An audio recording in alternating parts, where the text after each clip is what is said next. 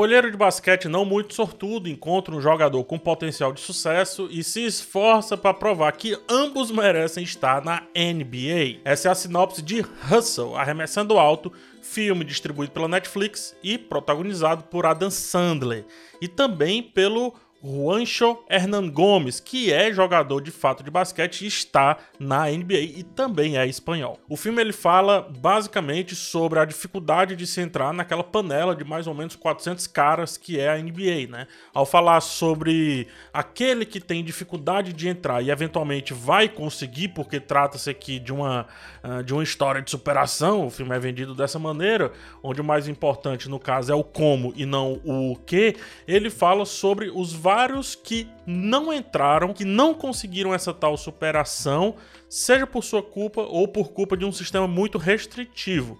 É aí onde se encaixa muito bem o personagem do Adam Sandler, né? o Stanley, um olheiro veterano que praticamente hackeou o sistema, esse sistema especificamente falando, para que não aconteça com ele o que aconteceu com vários a cada nova temporada. Em resumo, o Stanley é muito legal porque ele sabe direitinho tudo que precisa. Ele ensina e ele faz acontecer.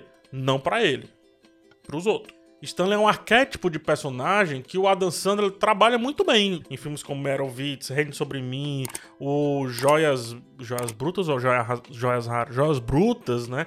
Enfim, aqui aconteceu novamente, que é a do Bobo Legal, né? O, o, bobo que guarda alguma coisa de interessante, isso eu gosto bastante, então ele entregou muito bem aqui, esse Stanley entregou muito bem esse personagem. Que coisa é essa que ele guarda aí você vê no filme, tá? Mas é importante notar como o filme trata mais sobre o egoísmo do protagonista do que o propenso altruísmo dele ao jogar luz no personagem do Bo Cruz, que é o jogador de basquete. Não, ele tá fazendo bem para ele. E também pro cara. O que quer dizer muitas coisas. Bo Cruz é o dono da superação da vez, o cara que vai se esforçar para entrar na NBA, que vai treinar como Rock Balboa pro grande confronto da vida dele, mas ao resolver Bo Cruz em sua jornada, o filme tá todo o tempo resolvendo os conflitos do Stanley, alguns dos quais a gente nem vê em tela, mas pode imaginar, pode sugerir através de como ele trata esse seu personagem secundário, que, que o filme também coloca muitas vezes como protagonista. Por mais que apele para os clichês de um tradicional filme de esportes ou um tradicional filme de volta por cima, se me permite o trocadilho, quando vemos o jogador, vemos uma história simples e batida. Quando vemos o Stanley, vemos onde mora o real coração dessa história. O final, inclusive, diz para onde os nossos olhares devem apontar, né? Os olhares do espectador devem ou deveriam apontar durante a jornada dessa trama. A direção do Jeremiah Zagar, Zagar, Zagar, enfim, é bastante eficaz. Impressiona como consegue fazer excelentes cenas de jogo com planos abertos, coisa que é rara quando a gente fala de filmes de esporte. Geralmente, quando se filma basquete, por exemplo, a solução é fechar o plano e deixar a montagem criar a partida. Né? O Jeremiah propôs algo diferente, algo mais amplo e por isso melhor, mais interessante de assistir. Grande parte desse sucesso vem do elenco, por mais que trazer jogadores profissionais, e aqui especificamente um dos protagonistas é um jogador profissional de basquete, né? Para viver o Bull Cruz, por mais que isso não seja interessante se olharmos para o lado mais teatral da coisa, por outro lado, é muito assertivo, pois torna as cenas de quadra mais naturais e por isso mais impactantes.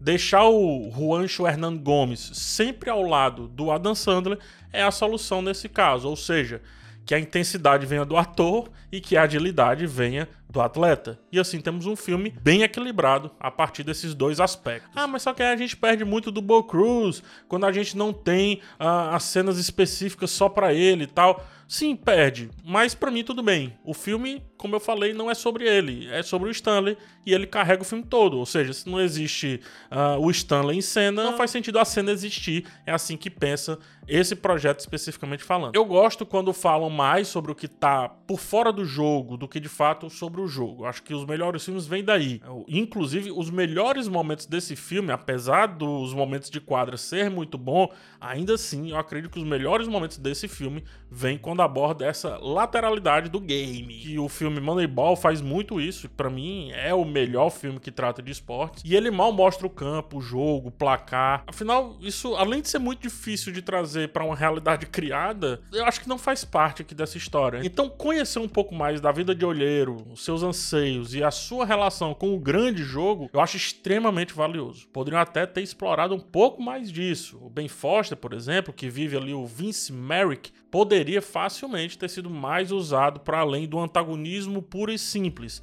Em um dado momento, o personagem flerta com uma certa ambiguidade ali do cara que é poderoso por conta da grana que tem e por conta também de representar um time de basquete. Colocar essa ambiguidade é legal. Infelizmente, não foi à frente. Joga esse personagem um pouco no limbo dos antagonistas clássicos, eu acho que perde um pouco o seu impacto na trama. O roteiro também tem outra decisão criativa, que é não colocar o personagem orelha da vez, né?